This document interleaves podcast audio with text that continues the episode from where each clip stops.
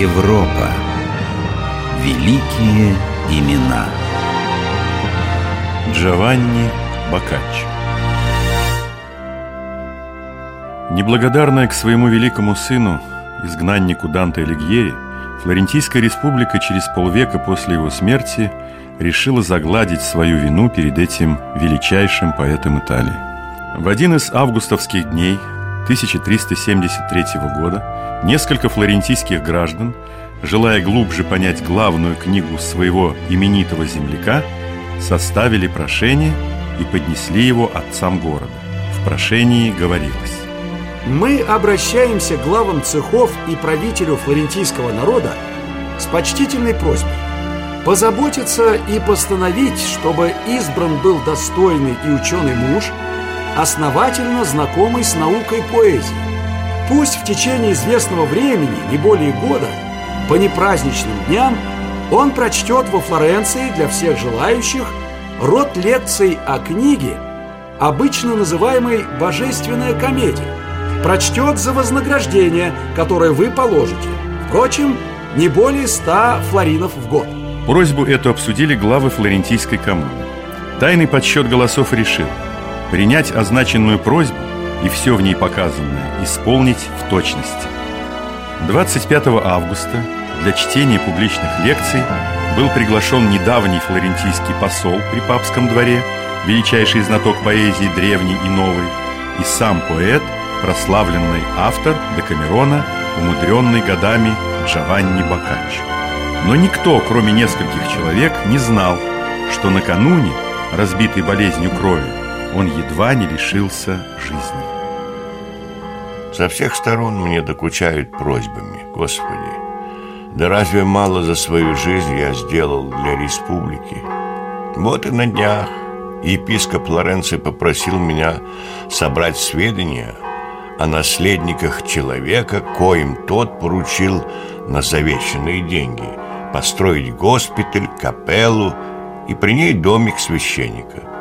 Только моими стараниями деньги не разворовали, и они ушли на благое дело.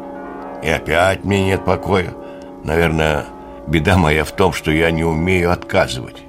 В юности я не смог отказать отцу, когда тот отправил меня в Неаполь учиться на адвоката, хотя меньше всего на свете мне хотелось быть юристом.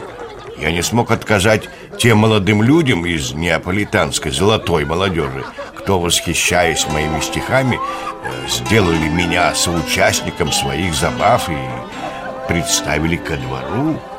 Услаждая слух придворных и самой королевы, Своими рассказами я не смог отказать королеве Джованни в ее просьбе записать для нее эти рассказы. Вот так появился на свет Декамерон. Да, я сам пережил многие из приключений, описанных там, я видел вещи, о которых большинство моих современников не имеет ни малейшего понятия. Я изведал все наслаждения самого блестящего двора Европы. Меня Сына простого купца любила дочь короля, и я любил ее. Но я знаю также, что все приходящее на этом свете. Я видел гибель Неаполитанского королевства, я видел венгерских латников, захватчиков на площадях Неаполя. Я пережил чуму, которая унесла тысячи жизней, и среди них ту, мою давнюю любовь.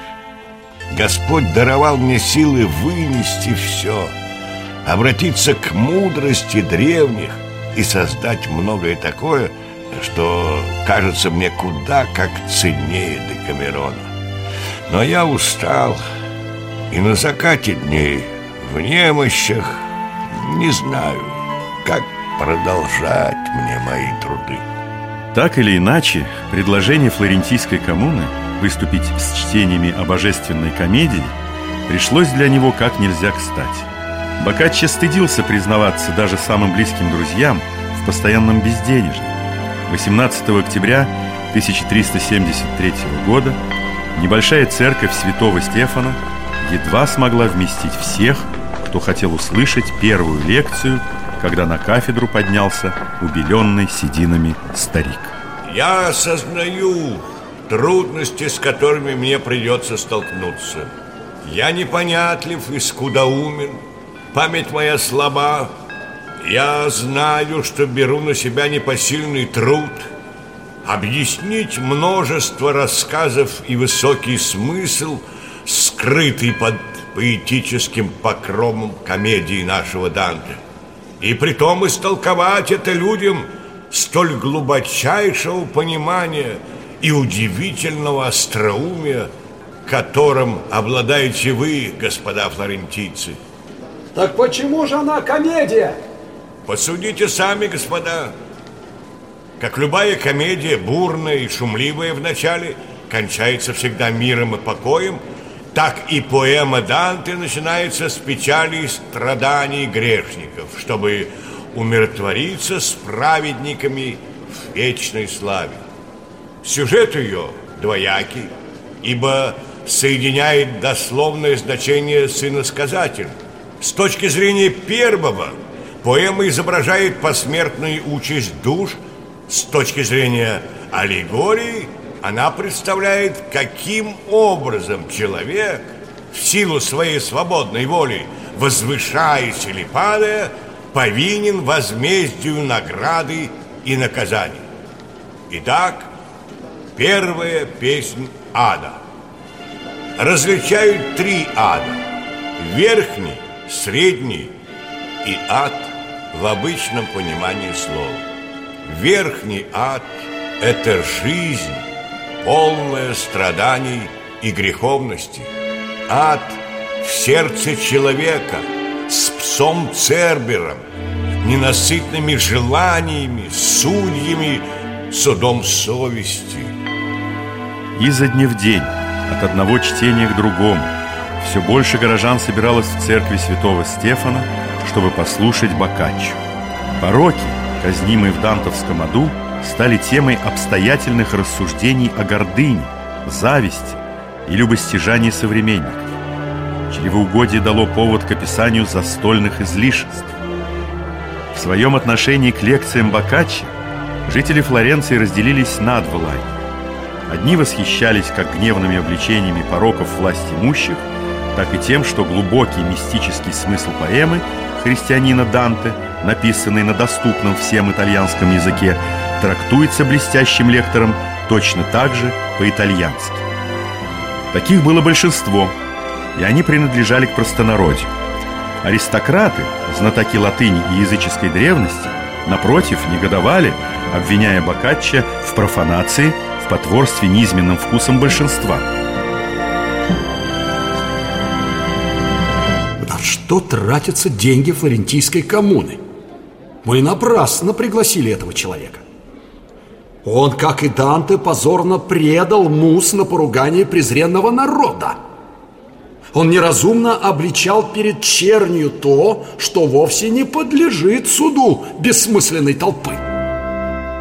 Однако большинством голосов флорентинцы убедили Боккаччо продолжать лекции. 31 декабря ему заплатили первую долю его гонорара – 50 золотых флоринов. После рождественских праздников он вновь поднялся на кафедру церкви святого Стефана. Все смолкало, когда он говорил о том, что в картинах загробных мук и наград – Данте имел в виду изобразить троякое состояние людей в этой жизни – грешников, погрязших в адском мраке пороков и неведения, покаявшихся и добродетельных. Их участь и возмездие – естественное следствие их жизненных дел.